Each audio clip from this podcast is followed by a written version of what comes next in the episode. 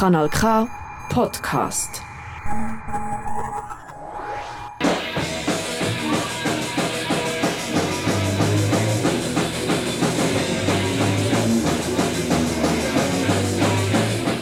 Das ist der Podcast Zurückspult.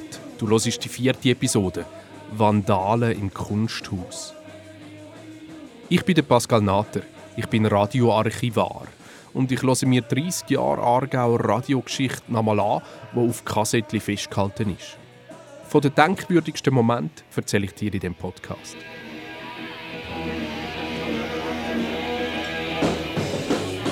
Die letzte Episode ist fast anderthalb Jahre her. Zusammen mit dem Autor Wolfgang Bortlik, dem Bölke, habe ich auf seinen Abgesang auf die Aarauer Punk-Szene zurückgelassen, er 1988 unter dem Eindruck von seiner baldigen Vaterschaft in einer Art Predigt mit viel Weltschmerz veräußert hat. Während der Punk aber noch desperat auf einer kaum noch in wachem Zustand nachvollziehbaren Leckt mich doch alle am Arsch Haltung besteht, verwandelt sich das plötzlich mit zunehmenden Lebensjahren zu seriösem Lebenswandel. Ist beim Punk noch Provokation, ist beim Postpunk schon genau Kunst.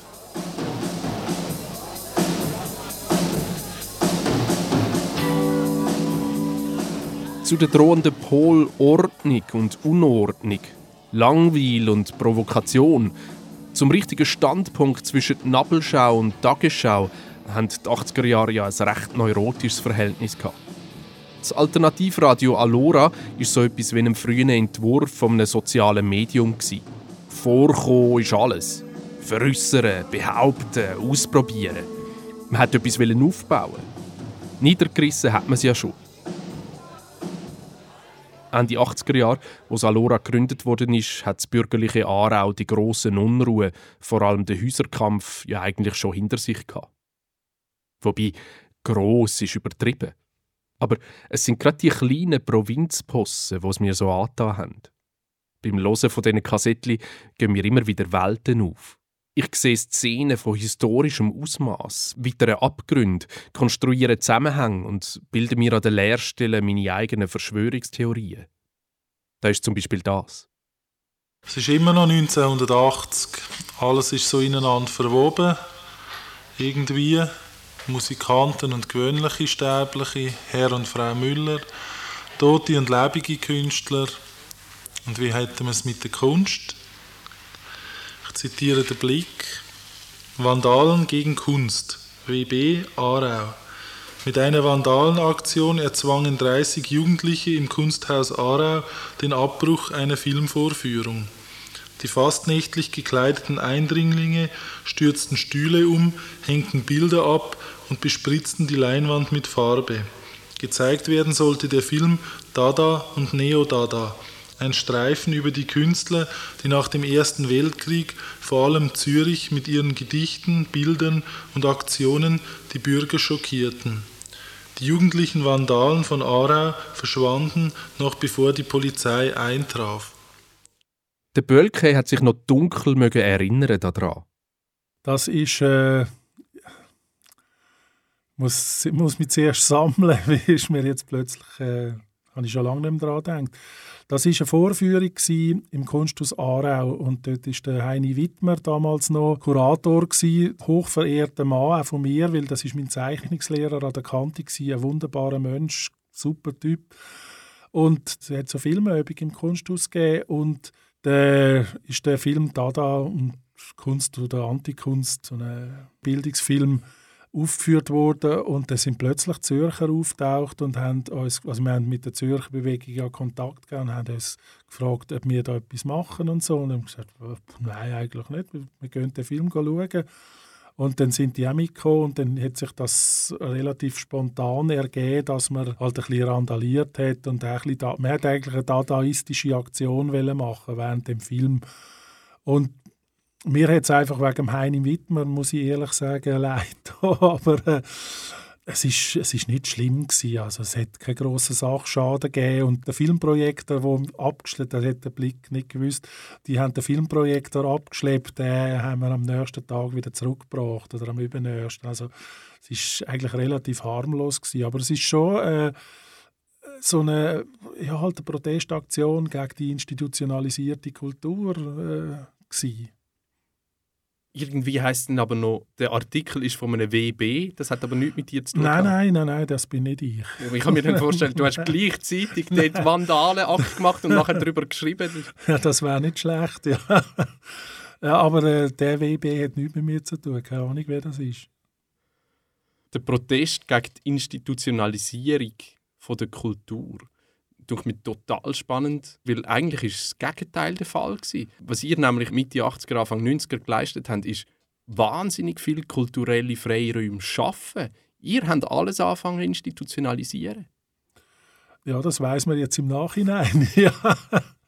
Das ist uns natürlich nicht bewusst gewesen. Also das ist mir schon klar. Gut, ich habe dort schon geahnt, dass es zu viel wird, oder? Also Punk, also die 80er-Bewegung ist ja in dem Sinne keine politische Bewegung gewesen. Das ist ja eine kulturelle Bewegung gewesen. Man hat ja Freiräume gesucht, um sich auszuleben. Und wie lebt man sich aus? Kreativ lebt man sich aus. Vor allem mit Musik. Also jedem Untergeschoss von jedem WG-Haus ist es rausgewummert oder man malt. Sehr viele Künstlerinnen und Künstler sind aus der 80er-Bewegung rausgekommen. Das ist mir schon klar, dass es eine kulturelle Bewegung war. Und am Anfang sind die Freiräume ja alle unkommerziell gewesen. und man hat geschaut, man hat ja wirklich alles genommen. Der schimmligste Keller ist noch gut genug gewesen.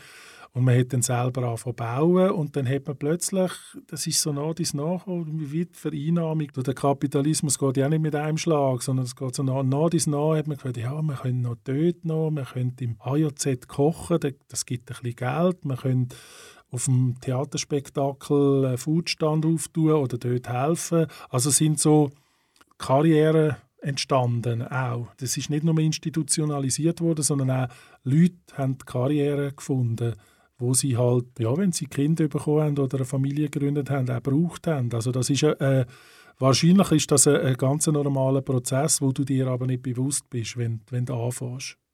Und ist dann der Freiraum selber dann auch vereinnahmt oder ist er dann gesichert? Das ist, äh, kommt auf Betrachtungsweise an. Das würde ich jetzt nicht generell sagen, dass alles vereinnahmt wird. Natürlich gibt es noch Freiräume, also ein Ort, wo man kann frei sein wo man kann Sachen machen kann. Aber das ist die zum Beispiel jetzt zu betreiben, ist wahnsinnig schwierig. Das haben wir in der Märzfabrik gesehen. Da hat es ja, wenn, wenn irgendwelche betrunkenen jungen Punk-Girls mit der Hand durch die Scheibe gelangt sind, hast, hast du sie ins Spital müssen rauffahren oder wenn irgendjemand frustriert war und da von um Toilette zusammenhauen, oder, dann haben wir einen, äh, wir haben natürlich nicht die Polizei geholt, aber dann hat er halt von uns eine gefangen und zum Glück sind wir alle relativ kräftig ein paar von uns. Also da, das ist eine wahnsinnig anstrengende Sache natürlich immer gewesen. Also irgendwann hast du dann auch das Gefühl gehabt, hey, ich bin doch nicht der Sozialarbeiter.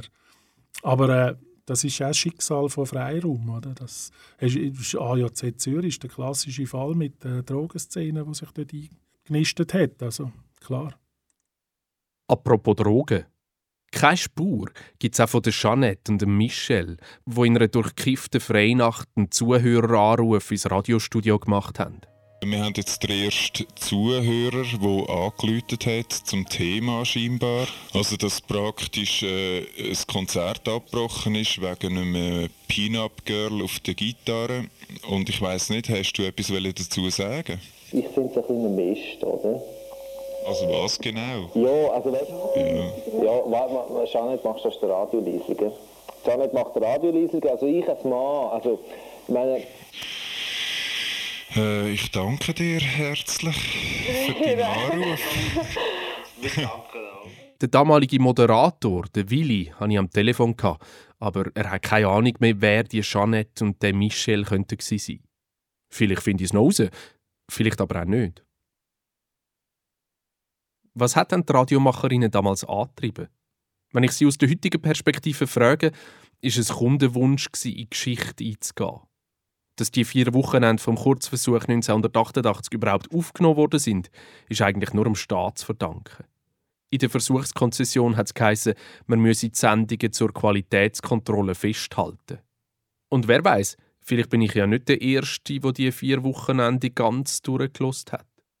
Vielleicht hat das ja ein armer Beamter 1988 schon mal müssen und hat die schönsten Stellen in einer Staatsschutzfische verewigt. Aber mein Bild von damals ist wahrscheinlich viel zu romantisch. Da gibt es den bösen bürgerlichen Staat und die chaotischen Piraten, die gegen die Langweil gekämpft haben. Stimmt denn das Bild? Ich habe Aarau also nicht als langweilig empfunden, muss ich sagen. Es hat viele gute Leute in Aarau gehabt. Wir hatten ja auch so eine Mini-Jugendbewegung im, im 80 oder im 81 in Aarau. Da ist man halt in der Igelweid demonstrieren und einer ist einmal Blut durch den Kopf gesäckelt und so. Es war auch wirklich lustig zum Teil. Und die Gegenöffentlichkeit, die man sich mühsam erarbeitet hat, hat die einen Impact gehabt? Ich glaube schon. Also man hat einfach gewusst, dass in Aarau äh, etwas um ist, oder?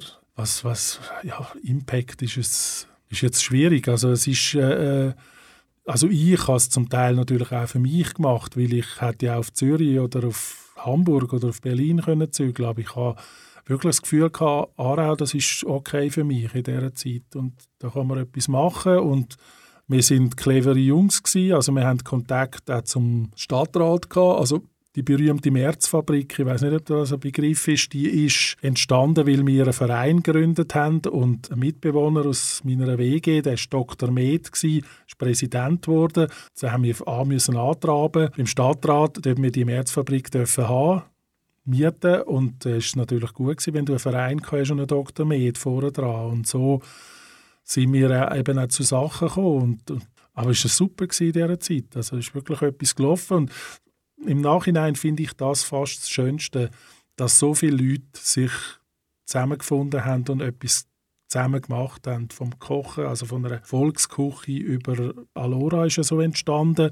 Also, dass da wirklich Leute zusammengekommen sind und etwas gemacht haben. Das ist der Impact, ja. Das ist etwas, was mich fasziniert, dass man gleichzeitig die Punk-Attitude hat, aber wirklich dann politisch so versiert war, dass man sich auch eine Konzession für ein Radio erstreiten oder mit dem Stadtrat ist verhandeln Das hat sich irgendwie nicht widersprochen, oder? Nein, weil du genau gewusst hast, dass du verhandlungstechnisch Kompromiss musst machen musst. Also ich hatte da nie Berührungsängste. Gehabt. Also das war nicht so, gewesen, dass ich da jetzt mich nachher hat müssen übergeben. Aber du hast einfach gewusst, was du musst machen. Ich finde, das ist vernünftig, wenn man das ausnützt. Und also ich bin nie so eine ultraradikale äh, Position habe ich nie eingenommen, wo immer noch sagt, es ist alles Scheiße und wir können sowieso nichts. Das hat mich eigentlich nicht interessiert. Also der nackte Punk ist durch den Coop durchgerannt, hat dann noch schnell Krawatte angelegt ist, und ist, ins Rathaus rein, oder wie ist nein, das gegangen? das ist nicht, das ist kein Punk gewesen, das war der Beat gewesen. Der ist, äh, das, ich sage jetzt aber den Namen lieber nicht. Das war ganz ein normaler Jugendlicher, der halt dort ein einen Anfall hatte. Ich weiß auch nicht wieso. Und, äh, es war gute Stimmung immer. Gewesen. Wir sind ja auch noch politisch sozialisiert worden in dieser Zeit mit den linken Parteien. Oder? Wir sind ja immer verrufen, gewesen, die Aarauer Anarchisten. Oder?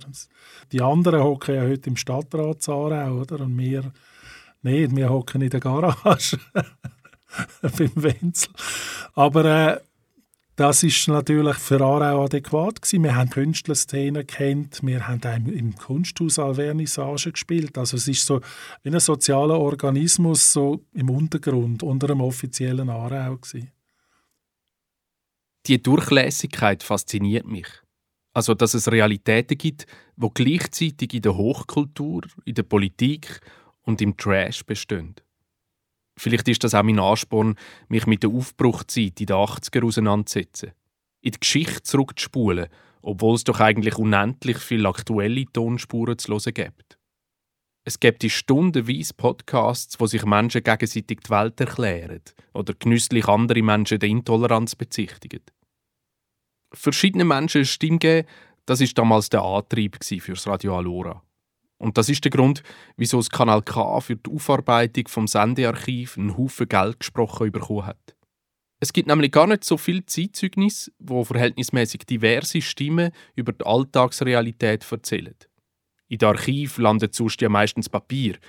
Und wenn Audio, dann reden alte weiße Männer über Politik. Und diese wenigen diversen Stimmen gilt es zu erhalten, damit sie nicht verloren gehen. Weil in der Archivwelt hat man ja immer Angst vor einem Totalverlust. Man ist angetrieben von einem Schreckensszenario. Das hat einen Namen. Obsoleszenz. Das ist, wenn sich ein Tonträger oder eine Festplatte physisch so weit zersetzt hat, dass man sie nicht mehr auslesen oder abspielen kann.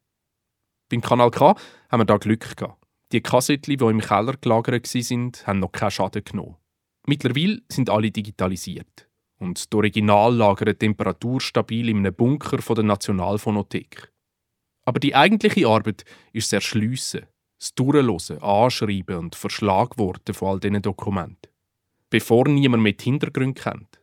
Weil die menschliche Erinnerung verblasst ja auch, überschreibt sich irgendwann mit neuen Erlebnissen, mit neuen Freuden oder nicht. Mit dem Digitalisieren und Erschliessen von diesen alten Sendungen leisten wir einen Beitrag, dass die Zeitzeugnisse und damit die Geschichten von damals weiterleben.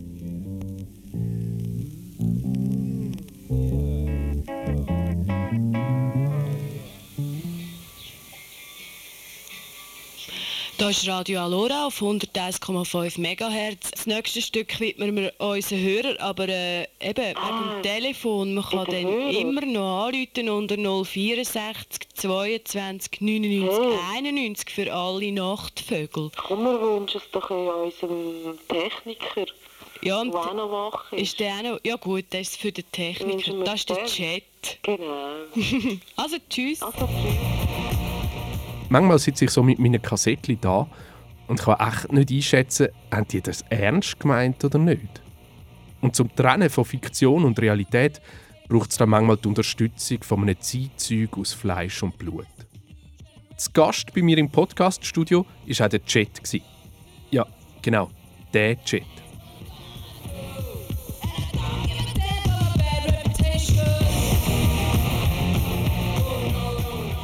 Äh, ich heiße Conny Wittmer. Die meisten kennen mich unter dem Namen Jet. Ich bin damals als jemand, der technisch etwas gewusst hat von Mikrofon und Tonaufnahmeeinrichtungen angefragt worden, ob ich da mitschaffen im Radio Alora und ich habe dann vor allem mich eben um technische Aspekte von dem Projekt gekümmert. Äh, also es ist nicht meine Hauptbeschäftigung gewesen, Alora. Ich habe damals freigeschafft und habe an einem Filmprojekt geschafft über drei englische Popbands. Später habe ich lange in der Kulturförderung geschafft, bei der Stiftung Pro Helvetia, beim Aargauer Kuratorium. Ich habe für das Projekt Schule für Gestaltung Aargau mehrere Jahre geschafft und später dann beim Kanton Zürich in der Kulturförderung.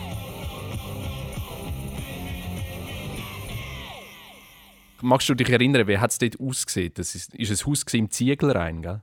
Ja, also ursprünglich war das eine Produktionsstätte von der Firma Käninara, wo, äh, ja berühmt war, was es heute nicht mehr gibt. Und das Haus ist damals, also in den Jahren vorher, ist das vor allem an Künstler vermietet gewesen. Ich weiß gar nicht mehr genau, wie im, jetzt in der Abfolge, aber ich glaube, vorher war dort äh, der Wenzel Haller drin und hat sein Atelier drin gehabt, ein Töpferatelier. Und wir haben dann einen Raum können mieten zuerst für das Studio und das ist ein ganz kleiner Raum gewesen. Ich schätze jetzt mal etwa zwei Meter mal etwa dreieinhalb Meter. Und auf einer Seite haben wir einfach eine Ablage mit dem Mischpult und mit all dem, was du braucht. Und auf der anderen Seite ist man gestanden. Also es ist sehr eng gewesen und wir sind bei den Sendungen manchmal etwa das vierte da drinnen Und etwa so habe ich es in Erinnerung. Nebendran hat es einen grösseren Raum, gehabt, wo man Veranstaltungen machen konnte. Man hatte da Diskussionen gehabt, und dort sind meistens auch viele Leute herum, die gewartet haben, bis sie dran sind in der Sendung oder so. Heute, wenn man jetzt eben einen Podcast macht wie da, braucht man etwa so ein MacBook und ein Mikrofon. Was hat man damals gebraucht zum Radio machen? Ja, wir haben ein grösseres, also jetzt im Vergleich zu heute, ein grösseres Mischpult gehabt. Wir haben Bandmaschinen, gehabt, irgendwelche ja, ältere Revox-Geräte und wir hatten Kassettenplayer. Äh, so etwa das. Aber es war relativ bescheiden, gewesen, was man braucht hat. Aber die Soundqualität ist natürlich entsprechend auch nicht so toll. Gewesen. Das ist Radio Alora auf 101,5 MHz mit dem Nachtflug. Wir haben gehört das Lied mit Typical Girls und jetzt kommt speziell für den Chat Termine mit Happy Holiday. Live in the city, lock ourselves in rooms. Go crazy with no time to rest. Was hat es auf sich mit der Hermine? Magst du dich das noch erinnern? Ich habe keine Ahnung, was die Irene da gemeint hat. Das muss irgendeinen kurzfristigen Bezug haben, den ich äh, aus dem Speicher gelöscht habe. Ich habe ja Bier ein bisschen die Vermutung, dass dein Name immer gefallen ist, wenn man gerade niemanden hat. man hat immer, immer ein bisschen noch den Chat grüßt oder, oder wahrscheinlich hat es ja auch ein paar Leute gehabt, die immer wieder angerufen haben ins Studio, damit es überhaupt Zuhörer hat, oder? Das ist möglich, das, das könnte ich jetzt aber äh, weder bestätigen noch dementieren.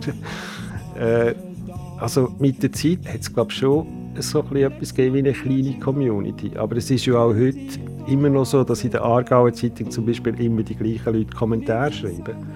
Und das ist eine relativ kleine Community, habe ich manchmal das Gefühl. Und hat die Hermine deinen damaligen Musikgeschmack getroffen oder ist es eher daneben geraten? Gewesen? Es war eher ein bisschen daneben geraten. Ich kenne das Stück gar nicht, ich mag mich nicht erinnern und ich weiß wirklich nicht. Und es trifft meinen Musikgeschmack ziemlich nicht. Vielleicht hätte sie mich einfach ärgern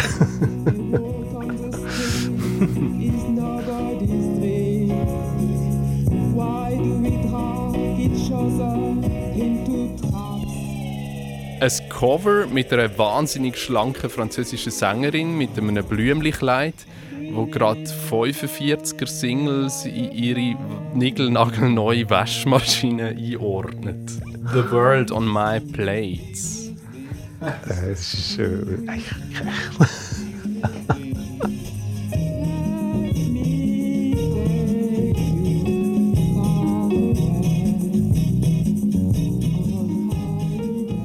Die Welt auf meinen Kassettchen ist schon leicht verblichen und schreit gleich in den knalligsten Farben.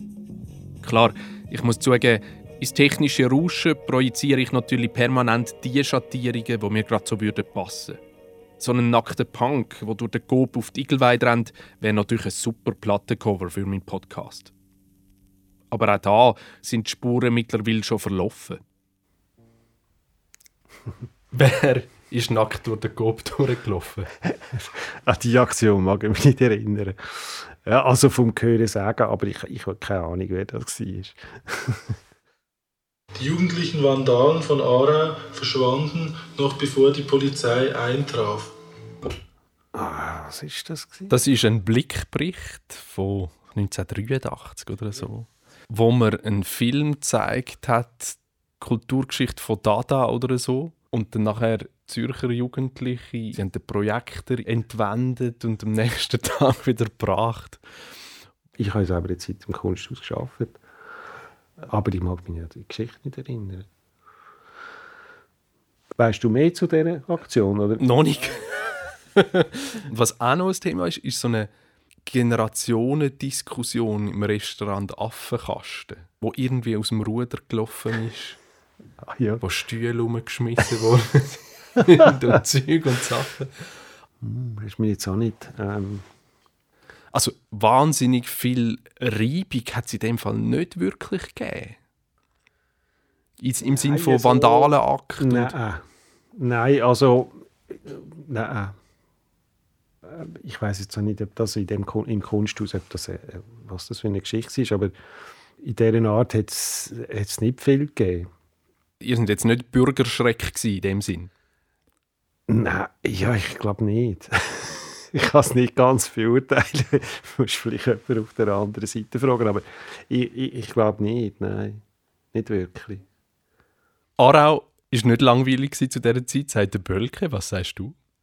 Ja, das kann ich eigentlich nur bestätigen. Also wir sind im gleichen Umfeld und ich glaube, wir haben es beide eben nicht langweilig empfunden. Es ist viel gelaufen, es ist die Geschichte mit der Märzfabrik und es hat nie einfach so vor sich angedümpelt. Ganz viele Leute, die damals Bürgerschreck oder nicht, die damals von der, Teil von der Gegenöffentlichkeit sind oder die haben erschaffen sind heute eigentlich in Kulturinstitutionen, haben den Marsch negativ behaftet, würde man sagen, Marsch durch die Institutionen, haben Institutionen mitgegründet und haben eigentlich, so wie es der Bölke sagt, Karriere gefunden in der Kulturproduktion, ja. in Kulturinstitutionen. Jetzt ist die Frage, damals hat man Freiräume geschaffen, wo jetzt äh, fixe Institutionen sind. Gehen damit die Freiräume verloren oder sichert man es damit? Ja, das ist eine Frage, die ich mich schon ein paar Mal äh, damit befasst habe. Ich habe ja jahrelang in der Kulturförderung später geschafft und ähm, das ist natürlich eine Frage, die dort äh, aktuell ist. Ich habe schon das Gefühl, dass es eine Art wie heute wieder neue Freiräume brauchte und dass die nur noch unter schwierigen Umständen können entstehen, wenn überhaupt, weil eben schon so viel besetzt ist von Institutionen, wo genau dann, beziehungsweise vielleicht noch zwei Jahre vorher, der Grundstein gelegt worden ist dafür. Und das finde ich schon manchmal kulturpolitisch ein Problem. Gefahr besteht halt, dass Einrichtungen oder, oder Initiativen, die mal mit ganz wenig Geld angefangen haben, heute Plätze besetzen und zu grossen Dampfer werden und viel Geld jedes Jahr brauchen und das Geld fehlt dann halt für, für die Basis sozusagen, also für neue Projekte. Aber damals, wenn man so zulässt, hat man ja das ohne Geld gemacht, oder? Da hat man nur einfach eine Garage, einen Raum gebraucht.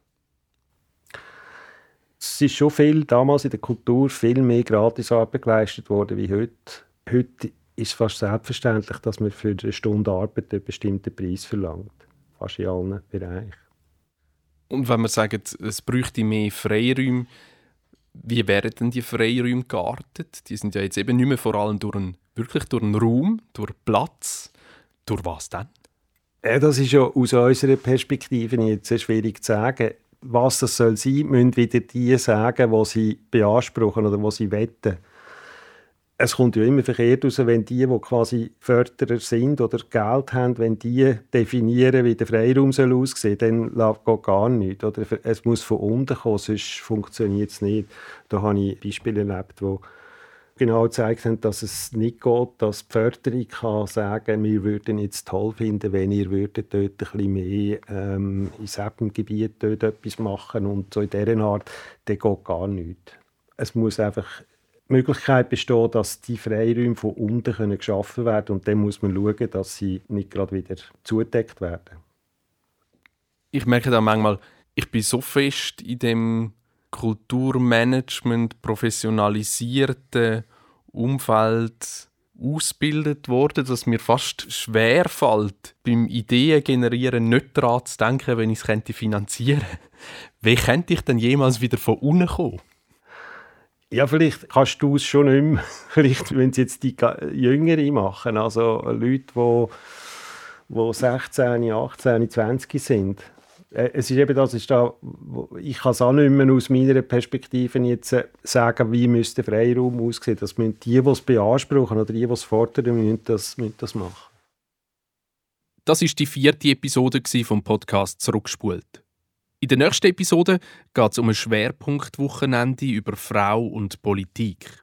Bleib dran! Und wenn dir der Podcast gefällt, erzähl doch deinen Liebsten davon und posaun sie in den sozialen Medien um.